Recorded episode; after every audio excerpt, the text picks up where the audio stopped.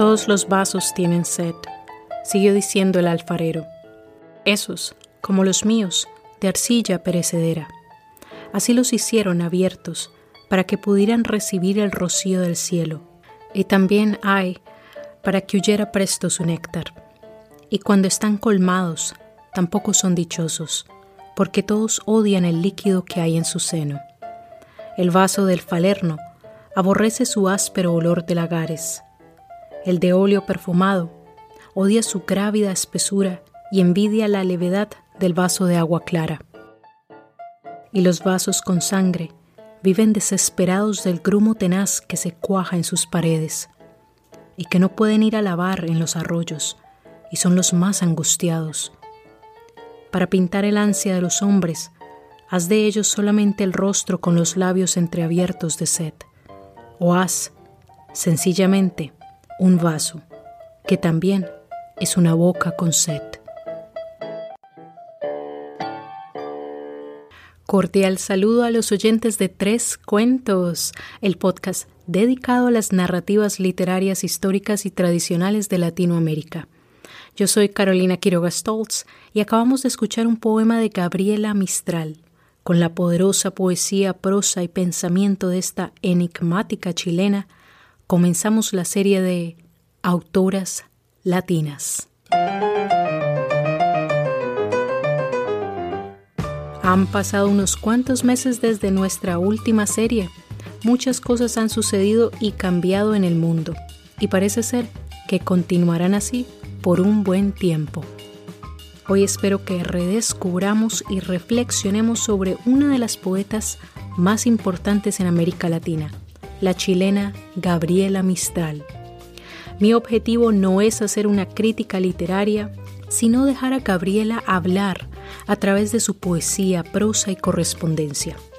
En su tiempo, ella fue querida y odiada. Curiosamente, la animosidad que ella generó en su tiempo no se basó en aquellas cosas que a mi parecer la hacen tan humana y tan contradictoria, pero en las banalidades de la burocracia. La prosa que escucharán a continuación, publicada primero en la editorial de un periódico en Costa Rica en 1951, la pueden encontrar en el libro digital Select Prose and Prose Poems, Gabriela Mistral, parte de Texas Pan American Literature in Translation Series, editado por Danny Anderson y publicado por University of Texas Press. La siguiente narrativa contará con la contribución de cuatro voces masculinas, Leonardo Quiroga, Néstor Gómez, Bernardo Espina y Javier Garza.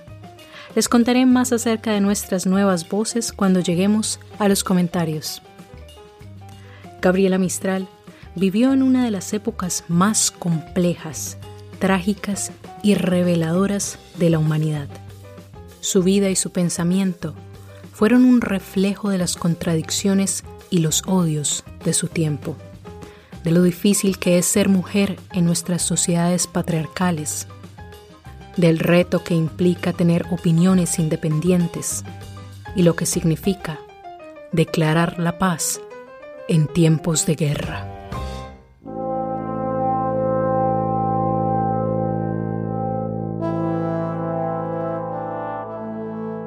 La palabra maldita. Después de la carnicería del año 14, la palabra paz saltaba de las bocas con un gozo casi eufórico. Se había ido del aire el olor más nauseabundo que se conozca, el de la sangre, sea ella de vacuno, sea de insecto pisoteado, o sea la llamada noble sangre del hombre. La humanidad es una gran amnésica, y ya olvidó eso aunque los muertos cubran hectáreas en el sobreaz de la desgraciada Europa. La que ha dado casi todo y va en camino, si no de renegar, de comprometer cuanto dio. No se trabaja y crea sino en la paz. Es una verdad del perogrullo, pero que se desvanece apenas la tierra partea de uniformes y hiede a quemados infernales. Cuatro cartas llegaron este mes diciendo casi lo mismo. La primera. Gabriela, me ha hecho mucho daño un solo artículo, uno solo que escribí sobre la paz. Cobré en momentos cara sospechosa de agente a sueldo, de hombre alquilado. Le contesto. Yo me conozco ya, amigo mío, eso de la echada. Yo también la he sufrido después de 20 años de escribir en un diario y de haber escrito allí por mantener la cuerdecilla de la voz que nos une con la tierra en que nacimos y que es el segundo cordón umbilical que nos ata a la madre. Lo que hacen es crear mudos y por allí desesperados. Una empresa subterránea de sofocación trabaja día a día.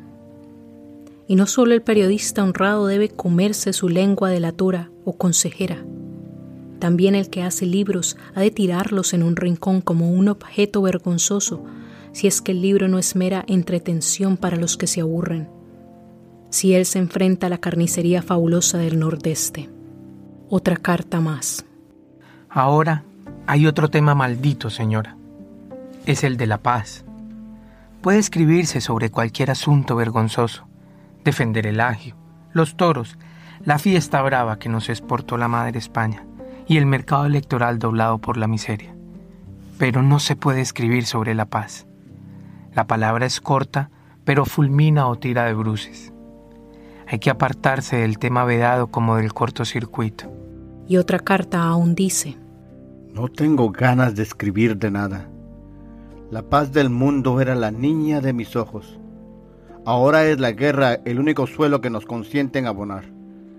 Ella es, además, el santo y seña del patriotismo. Pero no se apure usted. Lo único que quiere el llamado pueblo bruto es que los dejen trabajar en paz para la mujer y los hijos. Tienen ojos y ven los pobres solo que de nada les sirve el ojo claro que les están haciendo. Y hay que oírlos cuando las radios buscan calentar su sangre para llevarlos hacia el matadero fenomenal. Y esta última carta. Desgraciados los que todavía quieren hablar y escribir de eso.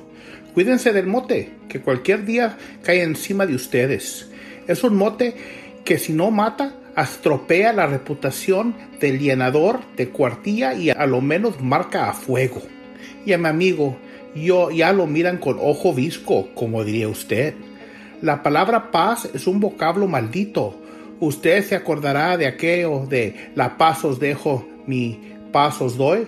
Pero no está de moda Jesucristo, ya no se lleva.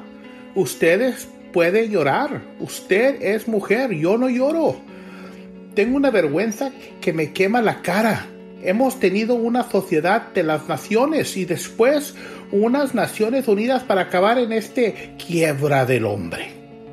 ¿Qué eran esos cerrándonos diarios y revistas que hablan como sonámbulos en los rincones o las esquinas? Yo suelo sorprenderme diciendo como un desvariado el dato con seis fiscas de los muertos. Ninguno de mis cuatro corresponsales es comunista. Yo tengo poco que agregar a esto. Mandarlo en un recado, eso sí, está muy bien dicho todo lo anterior. Se trata de hombres cultos de clase media y estas palabras que no llevan el sesgo de las opiniones acomodaticias o ladinas, estas palabras que arden, son las que comienzan a valorar sobre nuestra América. Basta, decimos, basta de carnicerías, Lúcidos están muchos en el Uruguay fiel y en el Chile realista, en la Costa Rica donde mucho se lee. El error se va volviendo horror. Hay palabras que sofocadas hablan más, precisamente por el sofoco y el exilio, y la de paz está saltando hasta de las gentes sordas o distraídas, porque al fin y al cabo, los cristianos extraviados de todas las ramas, desde la católica hasta la cuaquera, tienen que acordarse de pronto, como los desvariados, de que la palabra más insistente en los evangelios es ella precisamente, este vocablo tachado en los periódicos, este vocablo metido en un rincón, este monosílabo que nos está vedado como si fuera una palabrota obscena.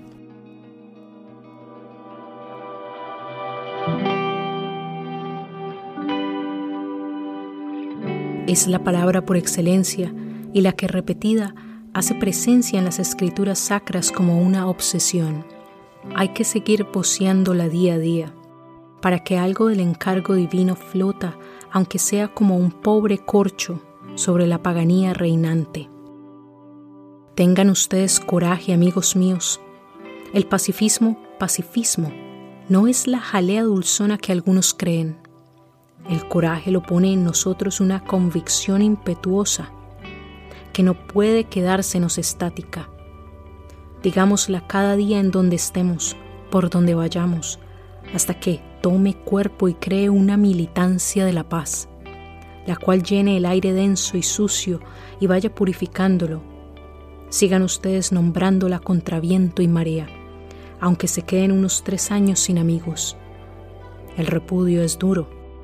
La soledad suele producir algo así como el zumbido de oídos que se siente en bajando a las grutas o a las catacumbas. No importa amigos, hay que seguir.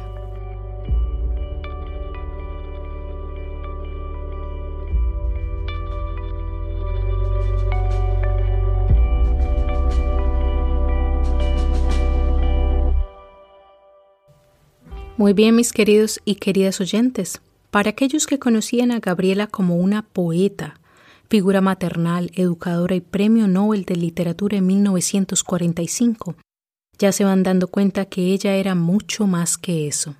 Antes de que viajemos en el tiempo para desmitificar la santidad de la poeta, conocer o reconocer a la Gabriela que supo ser arte y parte en el escenario mundial de principios y mediados del siglo XX, quiero brevemente darle las gracias a las cuatro voces masculinas que contribuyeron a este episodio en español en orden de aparición.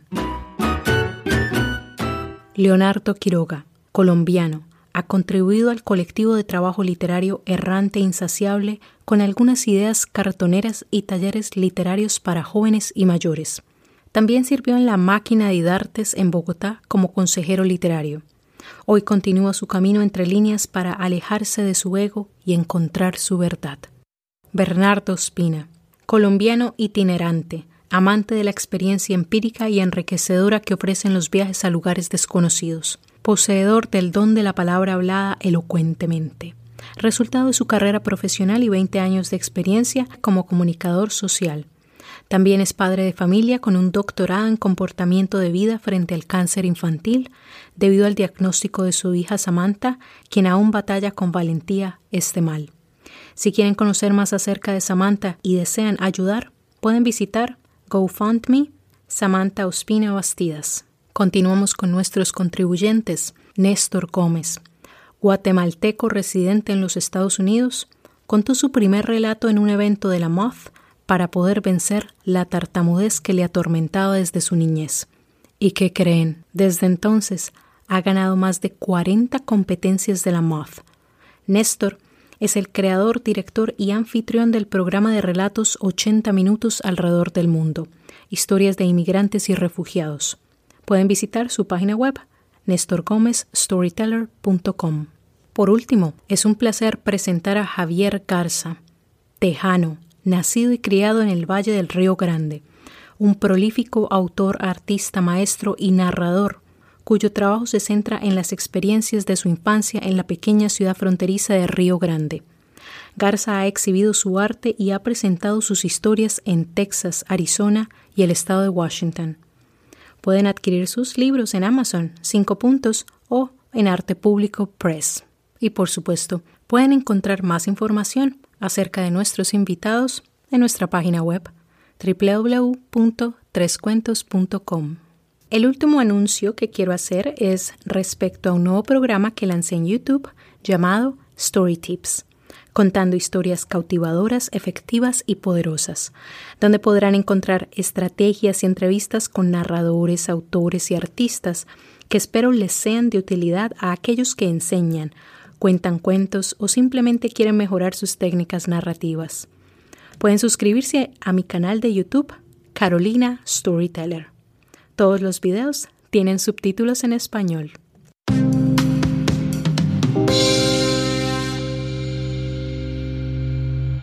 Comencemos entonces a conocer y reconocer a Gabriela Mistral con uno de sus poemas, La piña.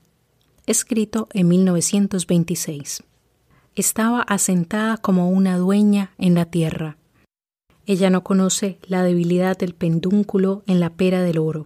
Bien posada en la tierra estuvo seis semanas y la sentía suave y poderosa. Penacho más recio que el suyo, ni el de la crin de los cascos de guerra. Una fruta guerrera ella toda cubierta de cicatrices como el pecho de la amazona. Y bajo esa cápsula breve, la exhalación contenida del aroma que puede embalsamar un campo. Es que yo soy hecha, dice ella, a semejanza de la Iliada, que está llena de duras articulaciones y que de pronto se abre con dulzura en la estrofa de Helena. En lo personal, este poema refleja a la perfección a Gabriela, una mujer de la tierra que prefería la montaña al mar, una guerrera que supo desde temprano que debía estar al acecho de las mordaces palabras de hombres, como ella misma lo afirma, haz la travesía de la vida con el brazo armado. El mundo es un campo de batalla en que todos combaten, solo los imbéciles descansan. Teme más del hombre que de la fiera más sanguinaria. Aquella no haría sino despedazar tus carnes. Este te despedazará tu honor, tu fama y tu dignidad. Gabriela Mistral fue una mujer que hizo paz con su diferencia y llevó sus cicatrices con dignidad, llena de dulzura y algo de amargura.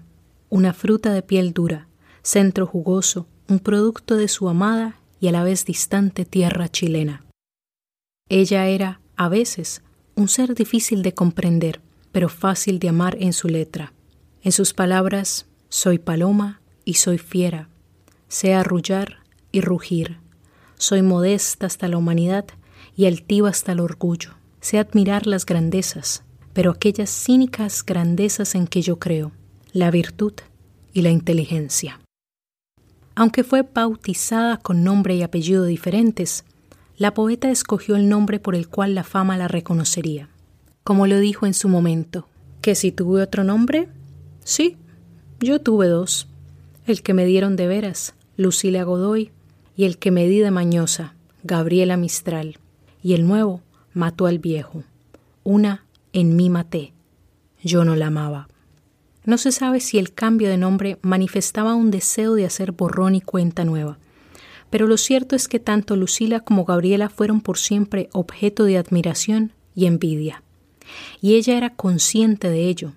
A veces parecía disfrutarlo y alimentarlo. En sus palabras, me enorgullece el inspirar ataques y odios. El inspirar desprecio me apenaría. Tengo una coraza que hace imposible todo golpe mortal dirigido a mí por la calumnia y la maldad mi carácter altivo, indomable, inalterable. Hablo en mis cantos a los que saben el lenguaje en que van, ellos que me comprendan. Hay quienes han dicho que Mistral tenía un carácter algo paranoico, a causa de los ataques de opositores y de los sinsabores de su propia vida. Pero digo yo, ¿quién no acaba teniendo paranoia en un mundo construido por hombres y para hombres, en unas épocas tan turbulentas, sangrientas, fascistas, sexistas y racistas en las que ella vivió, es decir, la primera parte del siglo XX, aunque hoy día pareciera que estamos repitiendo las mismas dosis de tragedia e incomprensiones, por lo cual la paranoia anda libre.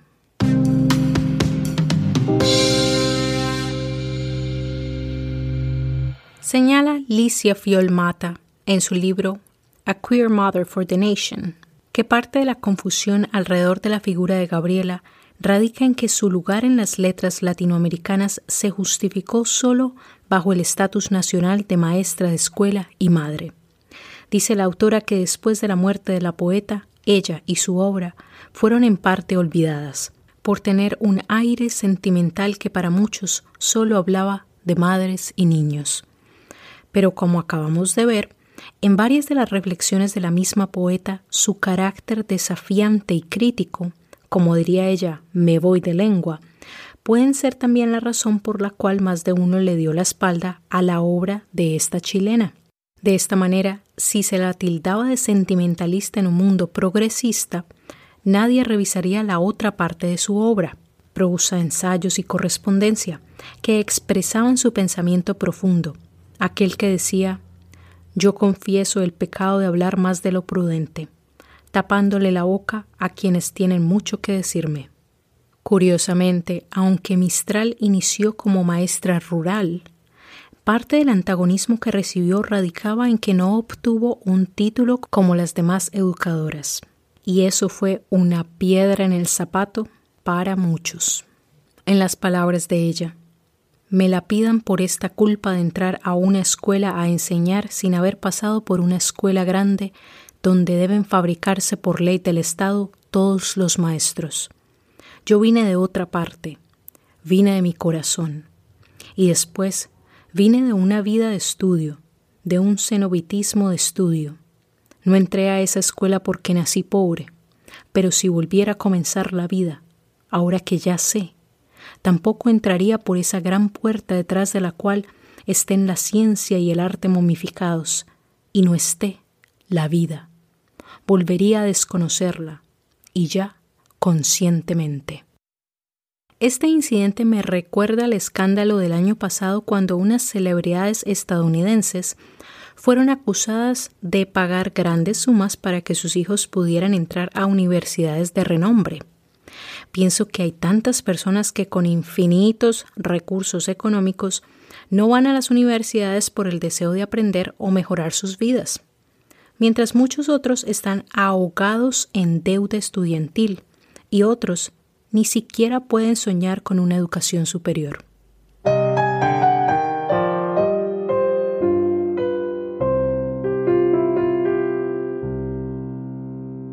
Ahora hablemos de su lado feminista, que con el tiempo se hizo conservador. Temprano en su carrera como escritora Mistral mostró su lado feminista, que como todo, con el tiempo cambió. Primero escuchemos a esa Gabriela que cuando tenía 16 años en 1905 escribió.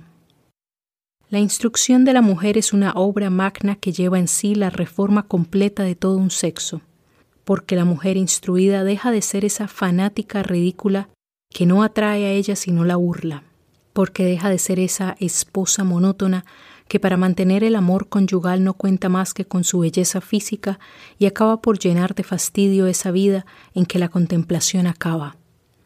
Se ha dicho que la mujer no necesita una mediana instrucción, y es que aún hay quienes ven en ella al ser capaz solo de gobernar el hogar. Tendréis en el bello sexo instruido menos miserables, menos fanáticas y menos mujeres nulas. Pienso que es probable que su juventud la llevara a ser tan enfática y radical en la educación de la mujer. Pero a medida que entró en la adultez y que conocía sobre los nuevos discursos políticos que comenzaban a considerar a la mujer como un actor económico y social en una agenda política de ismos, su posición se ajustó a dichas circunstancias. Licia Fiolmata nos dice que Mistral creó un discurso público que respaldaba un rol conservador para las mujeres dentro del Estado, pero su vida privada se salía significativamente de dicha prescripción del Estado. Es posible que Gabriela ajustara su pensamiento después de su viaje a México y al ser expuesta a las doctrinas patrióticas que se esparcían por todas partes en los comienzos del siglo XX. Dice Gabriela en su libro Lecturas para Mujeres, publicado en 1924, cuando ella tenía 35 años, para mí la forma de patriotismo femenino es la maternidad perfecta. La educación más patriótica que se da a la mujer es, por tanto, la que acentúa el sentido de la familia. Con esta afirmación pareciera que la poeta se contradice, abogando por la educación de las mujeres en su juventud, para que acaben siendo madres de familia en su adultez. Lo cierto es que ya se ponía de moda el asunto de buscar marido en la universidad. Otro elemento donde Gabriela parece contradecirse es esa maternidad que ella dice hacia una mujer completa. Pero si revisamos su vida, ella misma no se integró al típico arquetipo de familia, papá, mamá e hijos, aunque debemos aclarar que ella a su manera fue madre, al criar al joven Juan Miguel Godoy Mendoza. Continúa la autora Alicia Fiolmata diciendo que la posición de Gabriela cambió estratégicamente durante su vida.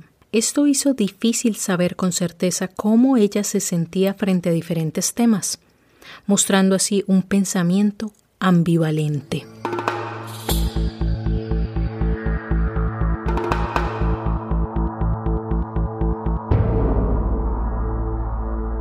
Ahora hablemos de los estandartes bajo los cuales Mistral fue asociada.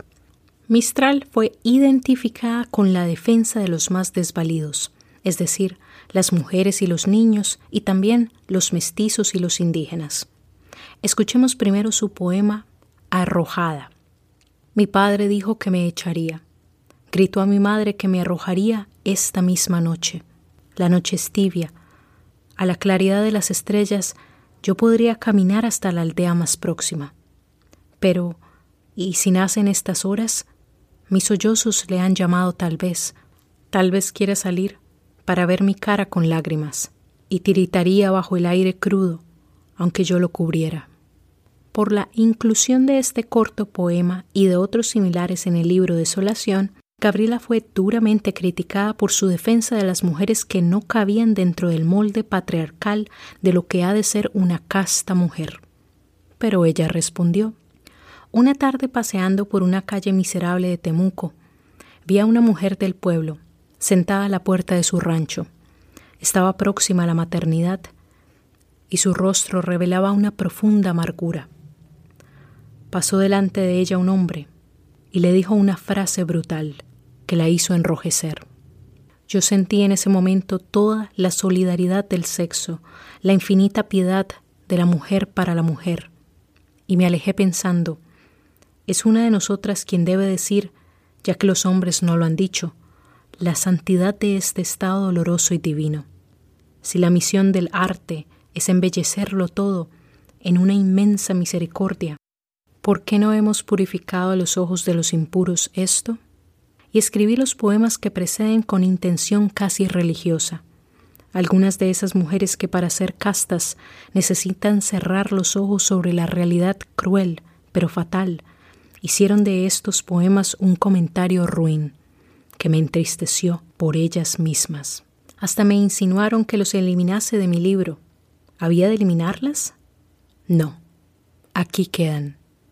Y después de escuchar a Gabriela, es que yo digo que por eso es que necesitamos educar a las mujeres, para que ocurran menos embarazos no deseados, para que desarrollemos solidaridad de género y acabemos con esos comentarios y chistes como ella lo estaba buscando, o el hombre propone y la mujer dispone, o cuando una mujer dice no, quiere decir sí.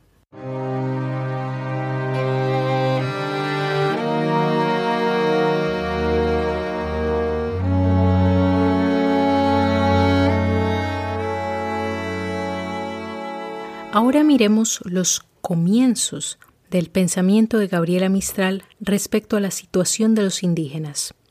Cuando Gabriela ya rondaba los 30 años, escribió el siguiente texto que lo pueden encontrar en el libro Bendita sea mi lengua, compilado por Jaime Quesada en Cuadernos de Magallanes y Temuco, 1918-1920. Hay que saber para aceptar esta afirmación lo que significa la tierra para el hombre indio. Hay que entender que la que para nosotros es una parte de nuestros bienes, una lonja de nuestros numerosos disfrutes, es para el indio su alfa y su omega, el asiento de los hombres y el de los dioses. Estas emociones se trenzan en la pasión profunda del indio por la tierra. Nosotros, gentes perturbadas y corrompidas por la industria, nosotros, descendientes de españoles apáticos para el cultivo, insensibles de toda insensibilidad para el paisaje, y cristianos espectadores en vez de paganos convividores con ella, no llegaremos nunca al fondo del amor indígena del suelo. Perdiendo, pues, cuantas virtudes tenían en cuanto a clan, dejaron caer el gusto del cultivo, abandonaron la lealtad a la tribu, que derivaba de la comunidad agrícola, olvidaron el amor de la familia y una vez acabados en ellos el cultivador, el jefe de familia y el sacerdote o el creyente, fueron reentrando lentamente en la barbarie.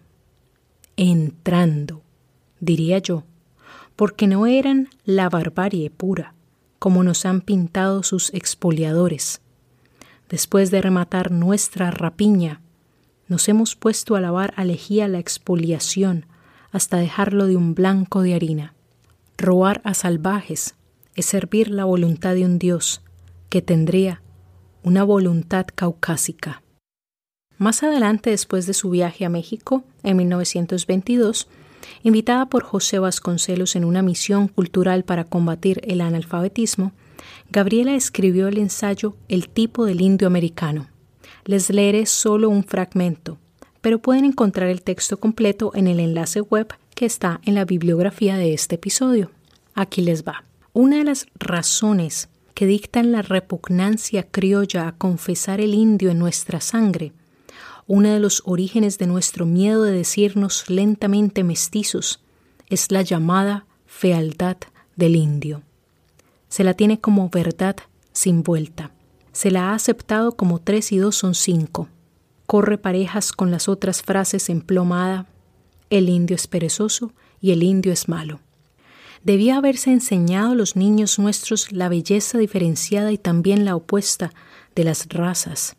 El ojo largo y estrecho consigue ser bello en el mongol, en tanto que en el caucásico envilece un poco el rostro. El color amarillento, que va de la paja a la badana, acentúa la delicadeza de la cara china, mientras que en la europea dice no más que cierta miseria sanguínea el cabello crespo que en el caucásico es una especie de corona gloriosa de la cabeza. En el mestizo se hace sospechoso de mulataje y le preferimos la mecha aplastada del indio.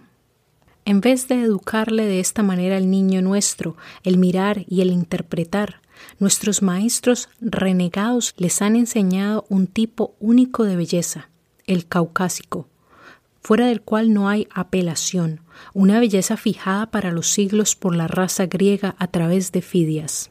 En cada atributo de la hermosura que los maestros nos enseñan, nos dan exactamente el repudio de un rasgo nuestro. En cada sumando de la gracia que nos hacen alabar, nos sugieren la vergüenza de una condición de nuestros huesos o de nuestra piel. Así se forman hombres y mujeres, con asco de su propia envoltura corporal. Así se suministra la sensación de inferioridad de la cual se envenena invisiblemente nuestra raza. Y así se vuelve viles a nuestras gentes, sugiriéndoles que la huida hacia el otro tipo es la única salvación. Antes de que se levanten a aplaudir la visión indigenista de Gabriela, debo sugerir que se lean el texto completo y que tomen en cuenta que ella era del parecer mismo de Vasconcelos, quien al escribir su texto La raza cósmica enalteció nuestro mestizaje, pero con tintes eugenistas, en los cuales los afrodescendientes estaban condenados a desaparecer a través de un selectivo filtro social.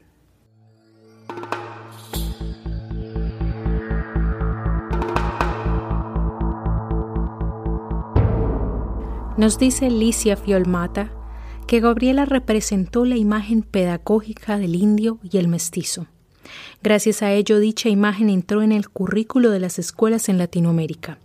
Es posible que este discurso y muchos otros hayan contribuido a que en ciertos países de Latinoamérica se vanaglorien del pasado indígena que existió en dichas geografías, reclamando las características de bravura y genio que tuvieron aquellos antepasados.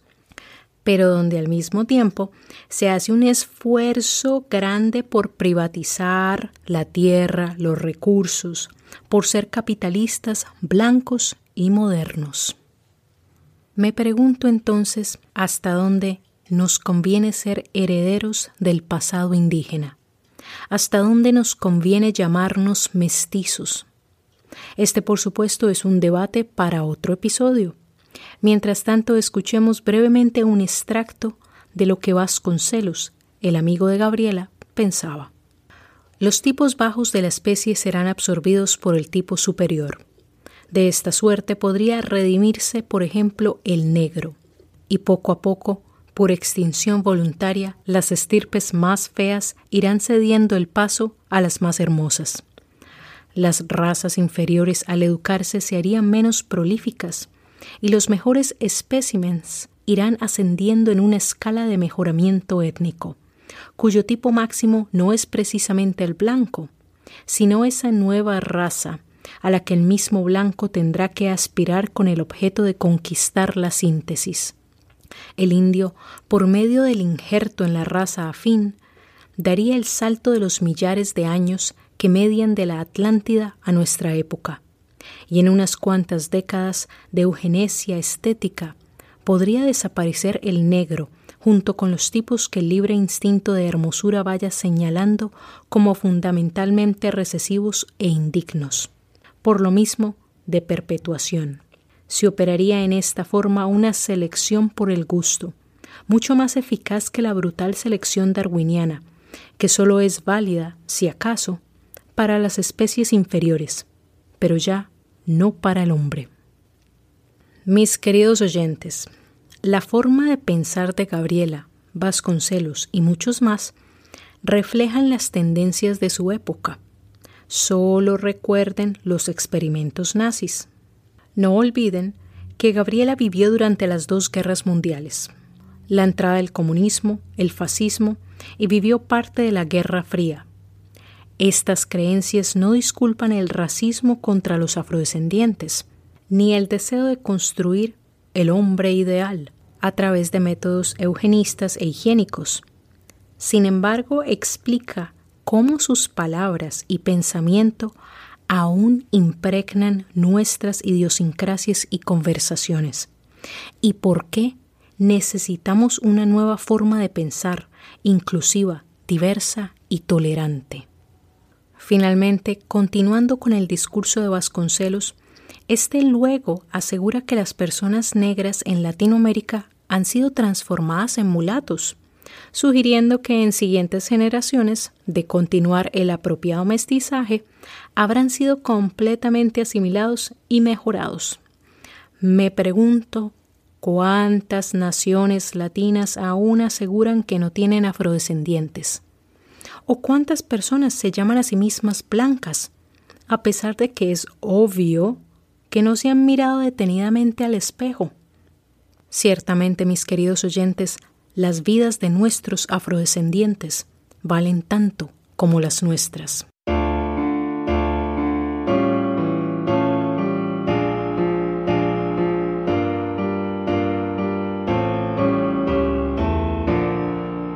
Todo lo que hemos escuchado acerca del pensamiento de Gabriela Mistral, lo bueno, lo malo y lo feo, podríamos decir que ella era una mujer de opiniones, quizás políticas, aunque a decir verdad, dicha palabra para ella era como el antónimo de la paz. A pesar de las contradicciones que hemos visto en el pensamiento de la poeta, Gabriela Mistral representó en su tiempo una figura de paz, acuerdo y diplomacia, quien se llamaba a sí misma el fenómeno de una mujer sin partido político. Aunque se empeñó en distanciarse de la política, no estuvo exenta de participar en ella.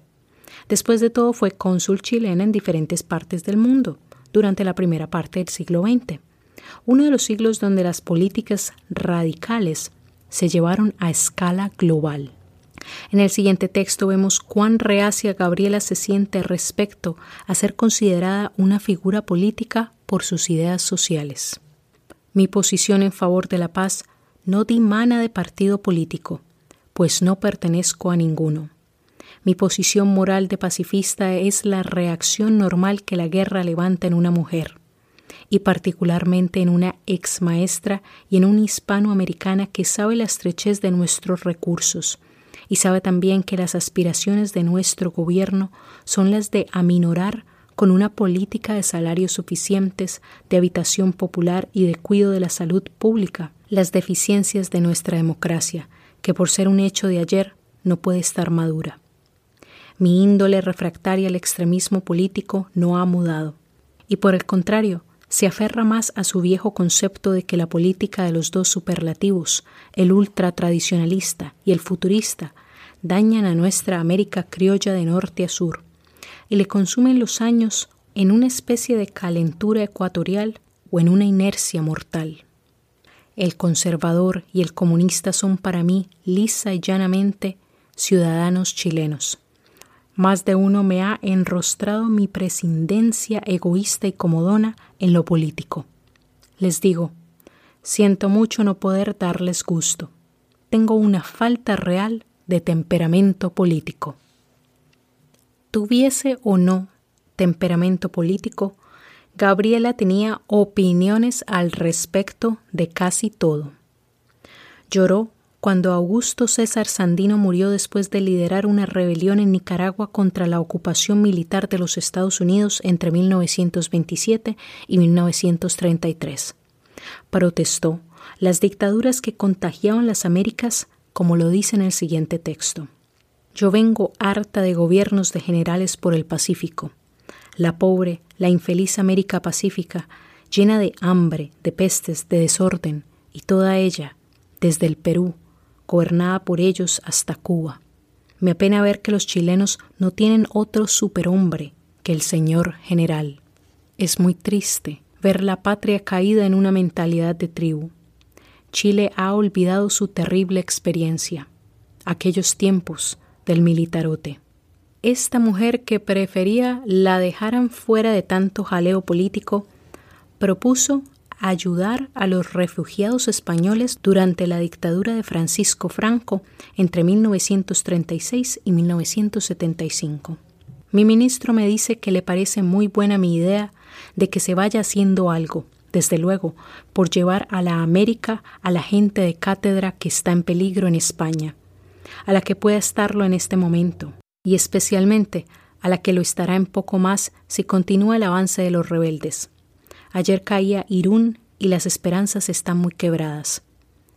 Veo que comienza una campaña de prensa de los desterrados españoles.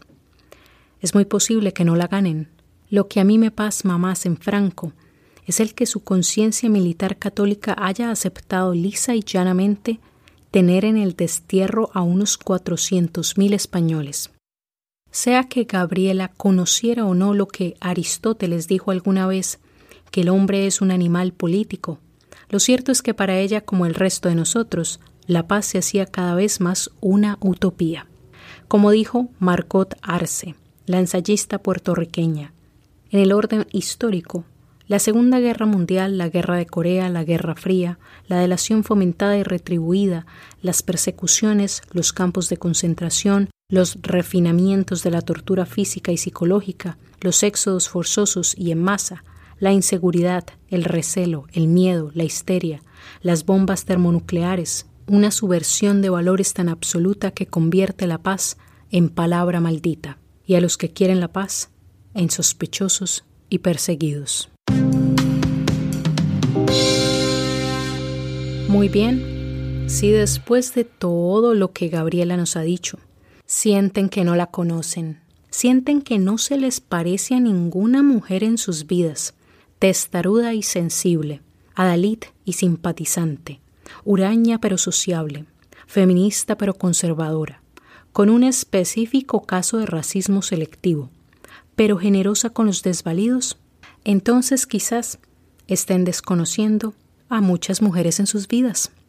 En particular, Mistral me recuerda a muchas conocidas parientes, tías, vecinas, amigas y familiares a quienes aprecio, amo pero con las cuales tenemos diferencias fundamentales, porque la verdad es que cada ser humano es un puñado de contradicciones, pero hay mérito en el deseo de aprender y la disposición a reflexionar con el corazón abierto. Y como decía la chimoltrufia, no nos hagamos tarugos. La verdad es que nadie conoce a nadie. Ya Gabriela lo dijo. Me conocen, pero a medias o a tercias. Yo soy el fenómeno de una mujer sin partido político. No tengo, pues, compadritos políticos que velen por mí. He deseado y hasta hoy realizado el hecho absurdo, pero absoluto, de vivir ayuna de partido, tan libre y tan sola como el pájaro más solo y más desvalido a la vez. Creo que es la única manera de no tener clan que me gobierne. Pero he guardado el amor del pobrerío, y esto por doctrina, una doctrina que mira solo a la independencia, a fin de juzgar los hechos del mundo sin dictados que signifiquen órdenes de rojos ni de negros. Muy bien, mis queridos oyentes, con esta declaración de independencia política, damos por terminado el programa de hoy. En nuestro siguiente episodio de Autoras Latinas, conoceremos a otra maestra que no cayó las injusticias sociales que la rodeaban, una mujer con una lengua afilada y un pensamiento mortaz, la fabulosa costarricense Carmen Lira. Nos vemos en dos semanas. Hasta el siguiente cuento. Adiós, adiós. Tres Cuentos es un ejercicio de adaptación e investigación creativa. Este podcast fue producido, grabado y editado por Carolina Quiroga Stoltz. Recuerda que nos puedes seguir en Facebook, iTunes, Buzzsprout, iVoox, Stitcher, Spotify o donde sea que nos encontraste. Y por supuesto visita nuestra página web www.trescuentos.com. La música y los efectos de sonido fueron descargados de la biblioteca de audio de YouTube y de freemusicarchive.org. La lista de créditos por canción y las fuentes de investigación las pueden encontrar en la transcripción. Nos escuchamos pronto. Adiós, adiós.